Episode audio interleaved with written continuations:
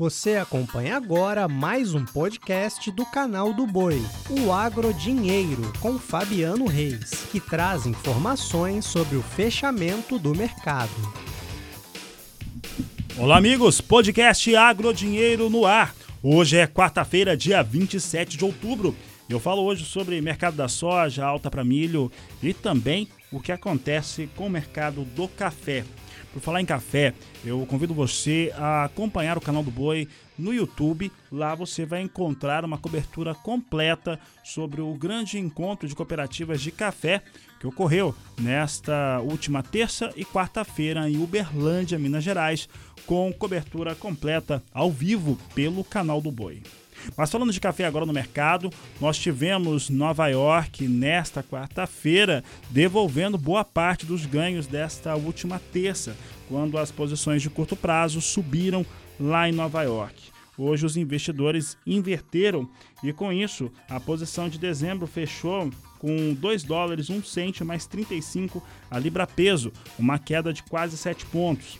Março fechou com 2 dólares 400 mais 5 a libra peso, também com forte queda, está acima de 6 pontos. Maio com 2 dólares 400 mais 80 a libra peso. E julho, 2 dólares 500 mais 35 a libra peso, uma queda de 6,45 pontos. Mais uma vez, eu ressalto que café continua com os mesmos patamares, parâmetros de mercado nós não temos condições de ter boas safras nos próximos, nas próximas três campanhas e é isso que não tem sido muito absorvido pelo cenário internacional e por conta dessa questão, o cafeicultor brasileiro precisa negociar o seu café em passos curtos, a conta gotas.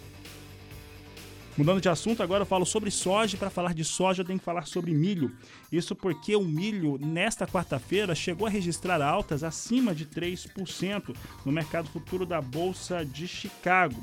Os grãos voltaram a subir de forma bastante intensa também no final da tarde desta quarta-feira, fechando as posições de milho com altas bastante relevantes. Na esteira da alta do milho, soja subiu também.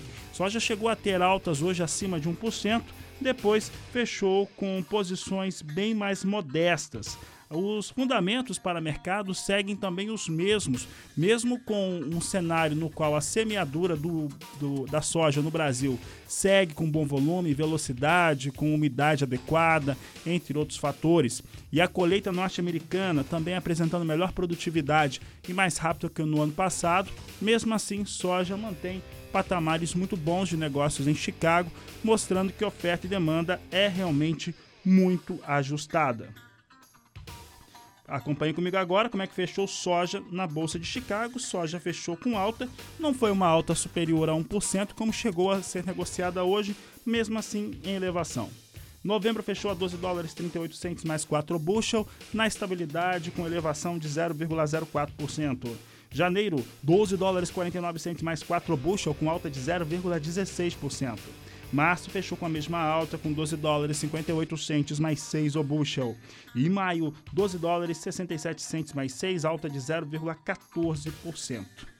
Essas são as informações finais dessa edição do podcast Agro Dinheiro. Eu desejo a todos uma excelente tarde, final de tarde, começo de noite.